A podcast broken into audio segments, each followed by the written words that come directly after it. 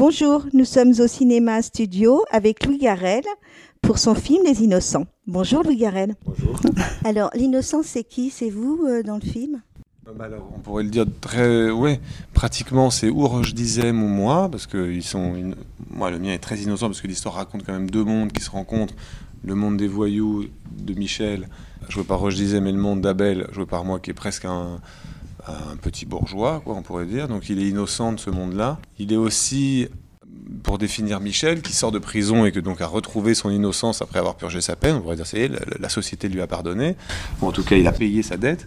Ou moi, ce que je préfère encore me dire, c'est que le film, c'est le film en fait qui est innocent au sens de l'enfance, au sens de l'enfance, parce que le film a quelque chose d'enfantin, je trouve. Il a une manière de croire au cinéma, de croire, de, de faire confiance, au- de faire confiance à, sa légèreté, de faire confiance à même parfois son idiotie. Ou en tout cas, il est complètement désinhibé. Il n'a pas de, il n'est pas, euh, il a, il a, il a pas d'esprit de sérieux, il me semble. Le film, sauf pour ce qui est des relations entre les personnages, ça, il est. J'ai l'impression que le film est très, est très attentif à pas les représenter de manière complètement idiote. Mais en tout cas, pour tout ce qui est des actions, le film est innocent au sens du plaisir. Il est, il prend du plaisir, le film. Là où, là où il le trouve. Il n'a pas, il a pas peur de que ça soit moins, moins sérieux que s'il n'en prenait pas. Qu'est-ce que tu vas faire maintenant pour gagner ta vie? Pour le moment, j'ai pas encore de, je suis pas, je suis pas encore François Ozon à tourner, à tourner film sur film. Justement, où vous trouvez le temps d'être euh, réalisateur, acteur, euh, scénariste? Non, mais bizarrement, en fait, c'est, c'est, c'est- moi je me trouve un peu fainéant quand je regarde les trucs. Des fois, j'ai des moments où. Parce que vous savez, de jouer dans des films, ça prend pas non plus, comme acteur, ça prend pas un temps énorme. Sauf si on est Daniel Day-Lewis et qu'on se prépare pendant deux ans ou trois ans avant de faire un rôle, mais parce que c'est lui, c'est un Stakhanoviste euh, du travail, c'est un, un immense acteur. Enfin non, l'année dernière, j'ai quand même beaucoup joué dans plein de films, ça, ça me prenait quand même beaucoup de temps. Mais si, même si vous, un, acteur- un acteur qui joue dans deux films en premier rôle, un film se tourne en moyenne en 30-35 jours, même deux premiers rôles, ce qui est énorme, ça lui fait 70 jours par an de travail. Donc en fait, il lui reste quand même 290 jours. euh, Bon, après, il y a la promotion, comme je suis en train de faire là, mais ça va quand même. Pas Ouais, des- on va pas pleurer, c'est plutôt intéressant et c'est plutôt bien fait. en fait, oui, oui. Non, non mais c'est pas pour se plaindre, mais même par rapport au temps effectif, faire un film, là, par contre, ça, ça prend plus de temps. Ça, c'est vrai. Faire un film, euh, entre le moment où il faut l'écrire, ensuite où il faut aller le financer, puis ensuite il faut le préparer, puis le tourner, puis le monter, puis le mixer, c'est plus. Ouais, ça prend plus de temps. Mais acteur, en fait, on. C'est pas tant de temps que ça. Mais euh, si vous deviez décrire euh, l'innocent en un seul mot, vous choisiriez quel mot? En un seul mot? Oh, je dirais que c'est un film qui essaye d'être euh, divertissant. Divertissant au sens, je me souviens quand j'étais à l'école, on disait Pascal, alors il était un peu contre le divertissement. Il disait non, non, les, œuvres, elles doivent nous questionner sur notre rapport à l'existence et tout ça. On ne doit pas être diverti en même temps. Je crois que le cinéma, il a quelque chose de ça, hein, de, divertissement au sens, j'essaye de kidnapper les spectateurs à leur propre temps de vie ou à leur propre vie, le rythme de leur existence. Pendant une heure et demie, j'essaye de les emmener avec moi dans le temps du film. Et quand le film se termine, paf, ils, ont oublié qui ils étaient. Puis hop, ils se retrouvent un peu. euh, Mais divertissant, c'est un bon. C'est comme ça que j'aime bien le définir le film. On a euh, des passages euh, où il y a des improvisations théâtrales. Est-ce que c'était vraiment des impros? Est-ce que vous les avez laissés un petit peu aller comme ils voulaient ou c'est vraiment cadré? Euh, Non, c'est quand même très cadré, Oui. mais à un moment donné- parce que je trouve que les acteurs sont jamais plus libres que quand il- le texte est écrit, Ouais. que la structure est, est- est bien, est bien définie.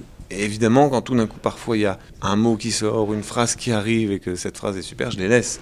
Ouais, on- chaque comédien a sa performance, chaque comédien est là euh, et on- on- ils ont tous leur moment euh, et ils nous, nous émeut à, à chaque à chaque passage. Enfin, moi j'ai été émue et j'ai ri tout le long du tout le long du film. Ouais, Vous m'avez fait un bien dingue. Ça, ça me fait très plaisir. Eh ben, euh, c'est à moi ça m'a fait très plaisir parce que j'ai retrouvé des, en fait j'ai retrouvé des situations de vie plus que des sketchs. Hmm. En fait, et ces situations de vie là qui nous rappellent des choses personnelles, Ah, qui nous font rire. Très bien. oui, parce que là, il a- le film, il est tout le temps en train de ou de prendre le, il me semble, ou de regarder une situation dans, dans ce qu'elle a de dramatique, mais aussi de temps en temps de jamais oublier qu'elle peut, on peut la regarder aussi d'une manière comique. Mais oui, en fait, vous nous faites rire tout le temps, euh, Louis Garrel. Comment ça se fait? Bah, euh, non, parce que moi, Mais c'est vrai, en fait. Moi- parce que moi j'aime bien ça. Ah oui, Ah elle- bah oui. Ah parce que c'est pas ma réputation, vous voulez dire. Oh, moi, je m'en fous de vrai. la ré- Non, je me fous des suis pas- réputations, moi, je vous Non. assure. Je m'en fous complètement. Non, je Non. sais, mais c'est vrai que par exemple, je suis allé à Montélimar et quelqu'un qui m'a dit Oh là, j'allais voir votre film. Quelqu'un m'a dit Tu vas voir le film de Louis Guérin. Putain, à mon avis, c'est une prise de tête. Mais pas du tout, j'ai rigolé, tout ça. J'ai dit Mais Ah, ce merde, j'ai une réputation à Mais c'est pas qu'à Montélimar. Non, ce qui est drôle, hein, c'est que justement, vous avez la tête. Ah oui. J'ai la, j'ai la tête austère. et Mais c'est là, mais c'est là qu'on rigole, c'est dingue. Vous nous faites encore plus rire, quoi. Ah Parce bah que c'est cette tête-là. Cette tête d'angoissé. Mais un peu. oui, j'ai mais une moi j'adore, ça me fait J'ai rire. une tête d'angoissé. De toute façon, plus un personnage a du mal, plus un personnage vrai. est en train de galérer, comme on dit, comme mon personnage galère beaucoup dans le film, plus en fait ça fait rire. Mais oui, mais en même temps, il y a énormément de tendresse. Oui, ça c'est vrai. Non, ça c'est une chose que j'ai j'ai eu tout de suite, indépendamment des acteurs qui ont joué le film. C'est-à-dire que quand, c'est ça que je cherchais, quand j'écrivais, il fallait, comme c'était un film avec quatre personnages, il fallait que les quatre personnages, à un moment donné, on ne sait pas comment ça se passe, c'est un peu magique, on se met à les voir. Et ils existent de manière autonome. On les a créés avec les scénaristes et dit Ah, Clément, ça je la vois. Il n'y a plus d'incohérence ou de. Il fallait essayer qu'ils soient assez égaux, que jamais à un moment donné, un disparaisse trop longtemps de les faire ça. Et ensuite de ça, j'avais une espèce d'affection pour les quatre parce que je comprenais leurs raisons. Et je comprenais leurs contradictions, je comprenais leurs complexes, je comprenais leurs inhibitions, leur, leur manière d'être extravertis. Et quand sont arrivés les acteurs, je pense que le film est quand même à une bonne alchimie d'acteurs entre eux. Et ça, c'est très important. Mais je pense que les acteurs, ils ont eu comme moi une sorte d'affection pour leurs personnages, ce qui fait qu'ils ont donné une performance qui était qui est très jouissive à regarder parce que c'est une performance qui est motivée par une première affection pour des, des personnages. vous voyez Sylvie Et qu'il est le troisième en 10 ans, tu l'as prévenu aussi ou pas? C'est plus une prison, c'est un club de rencontre. Je suis ta mère quand même. m'en fous, t'es complètement folle au début, comme il s'agissait d'un polar et que oui, quand j'étais enfant, ma mère a animé des ateliers ou a monté des spectacles en prison, dans des maisons de détention, je me dis voilà là un sujet que j'avais jamais vu traité du point de vue de, de- du fils. ou Comment un fils du coup peut vivre le fait qu'elle se rapproche d'un des détenus et qu'elle elle va même jusqu'à se marier en prison. Je trouvais ça pas mal. Ce type est dangereux, il me ment depuis le début, quoi. Regarde comme elle est heureuse Regarde Tu sais que je pourrais te faire descendre dans la journée si je voulais. Ah non, tu peux pas puisque t'aimes ma mère. Si je te donne la moitié, tu le fais avec moi? Sérieux? De le faire au sein de cette euh, d'un- film comme ça justement d'un polar je trouvais ça je trouvais ça bien parce que ça me ça me gardait ça me gardait bien de- de- d'une chronique naturaliste vous voyez que ça qui, serait simplement le fait de raconter euh, d'une manière assez plate ce qui peut être très beau. Il y a des films des chroniques qui, me- qui me plaisent mais je voulais pas que le film soit une chronique. Il fallait faire un roman il fallait faire un roman presque graphique, parce que le film, il, est très... Enfin, j'espère qu'il emprunte à la bande dessinée, parce qu'il y a des scènes qui se passent dans des aquariums, sur des parkings d'autoroute, dans des diners euh, lyonnais. Enfin, bon, j'espère, j'espère que le film est le plus divertissant possible de ce point de vue-là. Sérieux? Il arrive tous les soirs à 23h précis sur le parking. Il s'assoit toujours à la même table. Comme ça, il a un œil sur son camion. Donc ça nous laisse à peu près 40 minutes. On fera 10-15 de plus. Pourquoi elle t'arrête pas le chauffeur Non, c'est clair et net, c'est non. Je veux draguer le chauffeur tu te restes assis. Je veux draguer le vous avez pas chauffeur Ouais, je suis routier, je suis en train de me faire braquer mon camion là. Non, non, non, non, non, non, non, non, non, non, non, non Clémence, tu écoutes ce que t'as dit, Michel Laisse-moi faire les choses On dialogue toujours avec des images qu'on aime bien, ou des bouts de films qu'on aime bien, ou des, atmosphères de films qu'on aime bien et qu'on a envie de retrouver, parce que justement, le contemporain, parfois, est, euh, on est toujours un peu déçu de son, du monde contemporain. À part, je sais pas, non, sinon Ruben Osloon, par exemple, on voit bien qu'il travaille sur l'idée du contemporain. Peut-être moi, je suis un peu euh, fétiche ou nostalgique, donc je suis sans cesse en train de trouver des raisons narratives pour arriver à ce que plastiquement, j'ai la place, ou même musicalement, j'ai la place de, de, de, de, de, faire exister des, des, époques différentes. Donc là, oui, les années 80, elles sont à la fois présentes dans les musiques de variété des, de- de- des années 80, comme Gérard Blanc, Catherine Lara ou Herbert Léonard. Et l'image, je voulais faire le film en 35 mm avec Julien Poupard. On a fait des essais avec les caméras numériques et le 35. Le 35 n'était pas satisfaisant, donc j'ai dit le numérique, on va le travailler. Rends-moi l'image épaisse, essaye de m'enlever le côté film en direct ou film trop... euh, oui, en direct, quoi. J'ai dit, il faut qu'on crée une image avec laquelle je puisse raconter une histoire. Il était une fois, pour que ce soit un conte. Parce que le film, je pense, est- il est un conte. C'est pas du tout, il est pas du tout naturaliste. C'est une, une fantaisie. Il est fantaisiste. Il est, euh, il est burlesque. Enfin, je l'espère. En tout cas, il est, il est comique. Donc, il, faut qu'il soit artificiel. Il faut qu'il soit un truc de, de- cinéma euh, au sens du cinéma classique, presque même, de la transposition d'une image réelle sur un écran de cinéma. En tout cas, on rit, donc on peut dire que c'est une comédie en fait. Ah oui, oui, c'est une comédie. Euh, oui, oui, j'entends maintenant dans les salles, les, gens rient, même à des endroits où j'aurais pas imaginé qu'ils riraient, bizarrement. Et je sais que moi, le fait que les gens rient, ça me met en joie parce que je sais que si les gens rient, ils sont plus disponibles pour regarder une histoire. généralement, quand on est au cinéma et qu'on commence à rigoler, on n'a pas envie de partir. Le rire, il nous, appelle à rester dans la salle. Le drame, parfois, il, y a des grands films dramatiques ou tragiques que j'adore. Et je sais que, alors peut-être c'est aussi l'époque, je l'ai tourné en décembre-janvier, peut-être j'étais encore plus motivé par l'idée que d'aller en salle, avec toutes les crises qu'on avait eues, peut-être il était bien d'avoir un film qui n'était pas un, un, film qui rendait, qui rendait down, quoi. C'était plutôt un film qui, qui rendait up. Donc le principe de légèreté, moi, il me plaît parce qu'il permet aussi d'aborder des thèmes qui sont plus dramatiques, mais un peu plus en contrebande, avec, la avec de donner l'impression au spectateur que tous ces drames ne lui sont pas imposés, mais qu'il peut les reconnaître, ou qu'il peut tout d'un coup s'identifier, ou les repérer, et peut-être tisser des liens secrets avec le film, parce que le, film annonce un programme plus léger.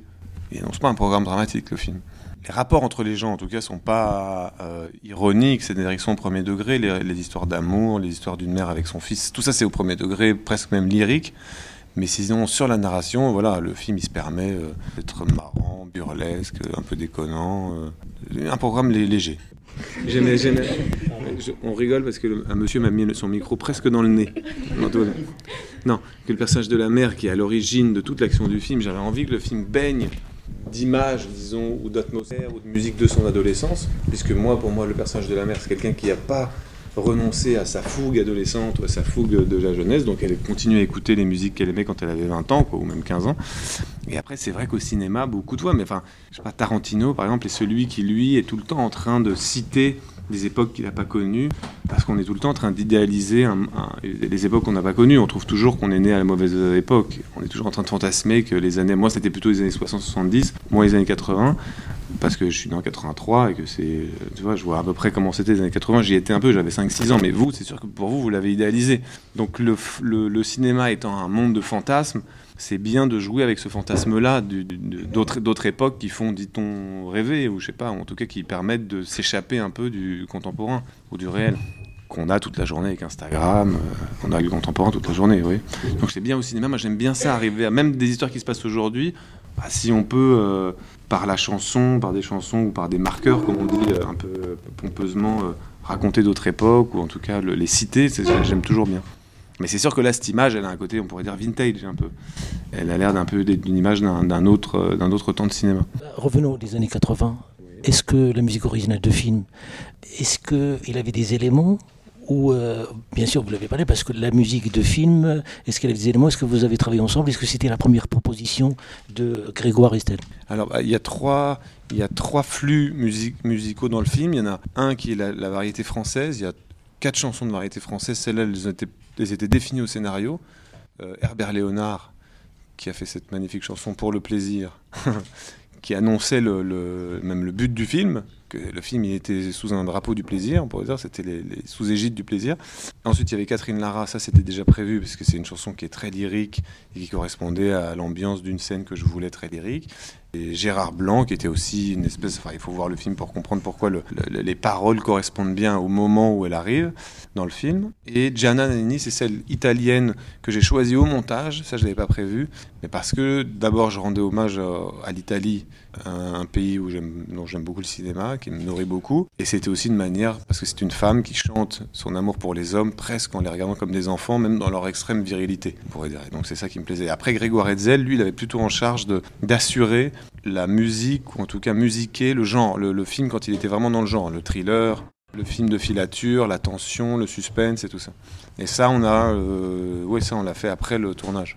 Parce que la musique pour un compositeur, c'était, il faut s'approcher pour avoir cette sonorité qui correspond aux années 80 avec les instruments, c'est toute, une recherche. Mais euh, pas, pas vraiment là, c'était plutôt, on était plutôt en formation classique. J'étais pas, je, je me disais reste très classique, c'est très bien parce que j'ai tellement de, de, musique de variété que toi tu peux y aller avec les violoncelles, les violons, il y a des orgues, des, des clavecins, des, des... donc en fait je, je lui dis plutôt non, qu'on fait, fait de la musique classique de cinéma avec des, avec des orchestres, euh, avec une orchestration plutôt classique. Tu veux vraiment savoir ce que j'en pense là? Ouais, s'il te plaît. Parce que ça peut être euh, d'une violence euh, extrême, hein, ce que je vais te dire.